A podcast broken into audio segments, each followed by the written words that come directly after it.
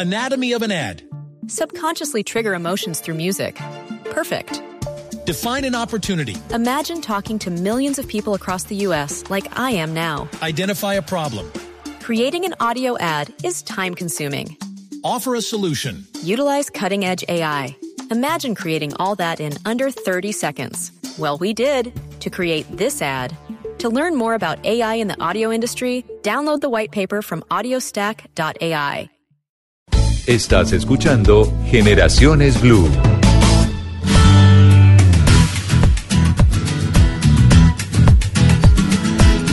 ¿Cómo abordar el cierre escolar cuando no se cumplen las metas? Es el tema de conversación hoy en Generaciones Blue a propósito del calendario A que está, calendario académico que está terminando, Terminando, ya este sí. año, sí, pero pues también se vale la pena pues hablar del calendario B porque están en mitad de periodo y también ya se puede empezar a hacer evaluaciones de cómo va ese calendario escolar, ese periodo escolar de nuestros hijos. La pregunta es esa, ¿cómo hacerlo? Sobre todo cuando no se están obteniendo los resultados que uno esperaría tener y nuestros invitados muy especiales en la tarde de este domingo, Ana Lucía. Sí, tenemos hoy eh, acompañándonos a Janet Valero. Ella es referente técnico de prevención de violencia en la escuela del Instituto Colombiano de Bienestar Familiar. Bienvenida, Janet. Hola Ana Lucía, ¿cómo estás? Mónica, muy buenas tardes para ti y para toda nuestra amable audiencia. También está con nosotros eh, Andrés Ramírez. Él es profesor de felicidad del eh, Colegio de Estudios Superior de Administración. Bienvenido, Andrés. Muy, muy buenos días. Qué delicia de invitación. Andrés, gracias por acompañarnos. A a Janet también. Esta conversación que queremos es desde las experiencias personales también. Se vale hablar desde las experiencias personales nosotros que somos papás y de lo que nos ha tocado vivir. La primera pregunta se la hago a Janet Valero, porque, porque creo que es como, como el, la reflexión que hacemos nosotros cuando estamos con nuestros hijos o cuando tenemos que enfrentar este tipo de situaciones. Un niño pierde el año escolar. ¿Los papás también lo pierden? Bueno, lo primero que tendríamos que mirar y poner eh, dentro del análisis es justamente la palabra pérdida, porque tenemos a, tendemos a decir que perdió el año, se tiró el año o fracasó en su proceso escolar y aquí estamos dando un, eh, un mensaje que es contradictorio, que es erróneo. Y un año finalmente no se pierde, sino que no se logran alcanzar eh, las metas necesarias para poder ser promovido. Y justamente es hacia ahí donde debemos empezar a mirar y es... eh, analizar no solamente de acuerdo a los resultados, sino de acuerdo al proceso. Es decir, eh, nosotros ya en este momento que estamos recibiendo los resultados finales, no estamos simplemente recibiendo ya lo último, sino que es todo un proceso que se ha, empezado desde hace, desde, desde enero. Entonces, mirar a ver eh, qué es lo que está ocurriendo o qué ocurrió durante todo ese proceso para que los resultados no fueran los que se esperaban. Cuando no se cumplen las metas académicas y no se promueve al estudiante, eh, ¿qué responsabilidad tienen los padres? Mucha, muchísima. Cuando hablamos de la educación, hablamos de un derecho fundamental y en esto tenemos que tener también muy en cuenta que hay una corresponsabilidad de la familia, de la comunidad y el Estado. Y aquí vamos a ver que la familia es el núcleo principal eh, en el donde se sustenta o donde está el niño o la niña o la adolescente. Y es el acompañamiento permanente, es el acompañamiento eh, constante, eh, la atención que se puede tener desde la familia que eh, puede determinar eh, justamente esos resultados académicos. Andrés Ramírez es además el primer colombiano que dicta clases universitarias para enseñarle a la gente cómo ser feliz. Andrés, ¿uno puede perder ser feliz? si, si hablamos así La en esos cátedra de términos. felicidad. Perdí cátedra de felicidad. Pues nosotros decíamos hasta el recreo lo perdió. Acá. Mm, Mira, yo creo que, que mm, increíblemente los seres humanos, eh, yo, yo no conozco ninguno que no quiera ser feliz, pero conozco mucha gente que vive muy infeliz. No, Imagínate. no sabemos, no sabemos vivir bien. Sí. Bueno, eso es, es una decisión. La pregunta se la, se la, se la, se la hago, Andrés. Es porque muchas veces, a propósito de este tema y del calendario académico, muchas veces lo que pasa con los niños en las instituciones, en los colegios, es que está eh, en el espacio en que no corresponde, en el espacio en que no está feliz, en el espacio que no disfruta, y los otros como papás y muchas veces los profesores tampoco saben hacer esa lectura. Entonces al niño le empieza a ir mal académicamente, a tener malos resultados, y más allá de lo que esté pasando en términos académicos netamente, de pronto nos estamos equivocando en la forma en cómo estamos mirando ese proceso de formación de nuestros hijos. Aquí hay que tener varias cosas en cuenta. Lo primero es que al, al estudiante lo afecta su entorno familiar, su entorno, digamos, escolar, pero también su relación eh, con, con los profesores. Muchas veces desde la paternidad estamos delegando la educación en los colegios y creo que eso es un error enorme. Eh, y desde los colegios a veces se desconoce el contexto familiar del estudiante. Eso, eso por supuesto, y que no hay, no hay coordinación, no se individualiza de alguna manera la educación para cada individuo.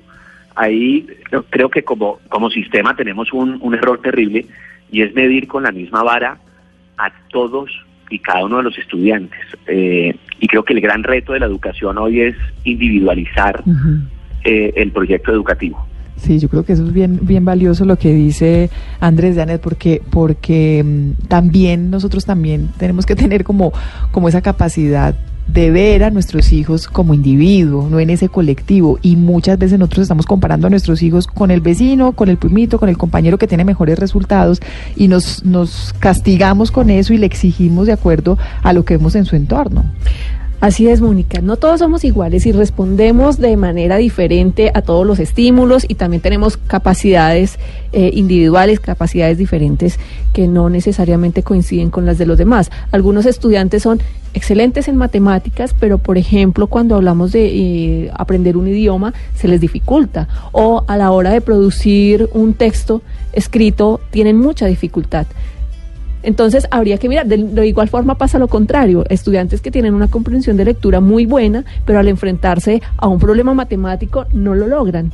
Entonces aquí vendríamos a mirar cómo estamos también evaluando y vamos a dificultar la, la promoción de un estudiante que tiene muy buenas capacidades a nivel oral, a nivel verbal como tal, por otra dificultad. Entonces sí hay que mirar ahí eh, un análisis muy profundo frente a cómo evaluamos, no solamente desde la parte institucional, sino desde la parte familiar también, cómo reconocemos esas habilidades que tienen nuestros niños, cómo las fortalecemos, también subimos esa autoestima, ese reconocimiento y desde ahí también le damos muchas bases importantes para que él se pueda enfrentar a todos los desafíos que le representa todo su desarrollo académico. Sí, Andrés se refería a una cosa que me parece muy importante y es el error que cometemos los papás a veces, que tenemos eh, eh, ciertas características que deseamos que nuestro hijo se estudie en un colegio con un nivel académico muy alto, que se destaque internacionalmente, que tenga convenios, bueno, en fin. Y decidimos que esa es la mejor opción para ellos y encontramos que algunos niños o adolescentes no quieren estar en su colegio, sino que son los papás los que quieren que ellos salgan de ese colegio y les parece importantísimo que sea de ese colegio. Entonces va desde la elección y el observar a nuestros hijos. ¿Cómo darnos cuenta que nuestro hijo requiere exigencia o que en otros casos debemos relajarnos un poco? Esa pregunta es muy interesante porque nosotros nos enfrentamos cuando vamos a decidir la educación que vamos a seguir para nuestros hijos y buscamos siempre lo mejor en términos de resultados académicos, de evaluaciones, de que tengan muchos idiomas pero finalmente descuidamos algo que el invitado, nuestro otro invitado, eh, está resaltando y es la felicidad. El elemento más importante para que haya un aprendizaje significativo, un aprendizaje que realmente los niños y las niñas puedan eh, generar eh, y que les represente a largo plazo un capital importante es la felicidad, la tranquilidad. Si ellos tienen una, eh, psicológicamente están tranquilos, van a aprender más fácil, van a ser mucho más activos, van a tener una mejor relación con el elemento, con la parte académica y pues eso se va a representar obviamente en sus resultados. Quiero hacerle la misma pregunta a los dos. Eh, primero a Andrés, después a Janet, para que desde su visión, eh, Andrés como profesor de la felicidad, como experto en estos temas, eh, nos los dé desde su punto de vista y, Janet como referente técnico de prevención de violencias en la escuela también lo haga desde, desde este otro punto de vista. Y es a un estudiante que le está yendo mal en clases, que está terminando mal en, en, términos académicos un año escolar eh, o a uno de nuestros hijos que le esté yendo mal académicamente, eh, hay mucha gente que dice, bueno, pero que le vaya mal en la escuela no significa que sea que vaya a ser un fracasado en su futuro. ¿Cómo entender esa línea de, de, de y, y, cómo, y cómo aceptar que hay, que hay ciertos fracasos académicos que se pueden ir fortaleciendo pero que, que, no ser el mejor de la clase es, es, directamente proporcional al éxito que vaya a tener en su vida de adulto. Eh, ¿Cómo entender esa, esa situación y cómo trabajarla para tampoco llevar a los niños a decirles el mensaje es tranquilo, que si le va mal, pues repite y repite y repite y repite? Andrés, primero usted. Pues yo, yo lo, lo hablo inicialmente desde mi propia experiencia. Yo fui un estudiante fatal. A mí fue muy mal, muy mal. Increíblemente, pues hoy soy docente, lo que eh, pues es, es un poco ambivalente o contradictorio. Pero creo también que, que parte de mi educación fue enfrentarme al fracaso y superar la frustración. Creo que hoy de alguna manera estamos evitando la frustración a nuestros hijos y creo que eso no genera eh, mucha felicidad al final del día, porque es que la felicidad no es ausencia de dolor o adversidad o dificultades o retos. A veces eh, se nos olvida que, que, para encontrar grandes satisfacciones tenemos que o superar grandes obstáculos. Y, y, creo que eso desde el punto de vista de la educación eh, tiene que seguir siendo de alguna manera válido. Mm, a mí sí, sí me gusta que haya retos, que haya dificultades, uh -huh. eh, pero por supuesto sin, sin el señalamiento y, y sin, sin el maltrato, digamos, de, de, de, de, decirle que usted no sirve, usted es malo. Pero, pero creo que perder algo es válido y simplemente eh, pues hay que reforzar en donde alguien es bueno y trabajar en donde se tienen dificultades. Eh, yo creo que que ahí el, el mundo académico pues tiene retos, tiene retos para, para mejorar. No necesariamente porque alguien le vaya bien o mal en el colegio, le va bien o mal en la vida. Yo, yo creo que, que todos los que eh, fuimos jóvenes estuvimos funcionando en la vida eh, subordinados ¿no? a un sistema de autoridad y de pronto nos sacan al mundo a ser autónomos o independientes. Y, y, eso no se logra tan rápido. Yo creo que debemos trabajar mucha más autonomía eh, y, y, mucho menos sometimiento Andrés, eh, en el transcurso de nuestra vida. Sí, claro que sí. Andrés, pero si es el caso contrario, se obtienen buenos resultados académicos, pero observamos que nuestros hijos no se ven felices. Claro, pero es que es que hay hay un desconocimiento del ser humano como algo sistémico, porque es que eh, que a uno lo midan por un KPI, no por un indicador, es decir, la nota. Uh -huh. eh, no indica sino que logró el resultado, pero a veces no nos no nos preguntamos cómo logra el resultado, qué son esos sacrificios que está haciendo. Eh, de pronto la, la búsqueda y la necesidad de afecto de un niño hace que sacrifique todo por complacer a sus papás. Uh -huh.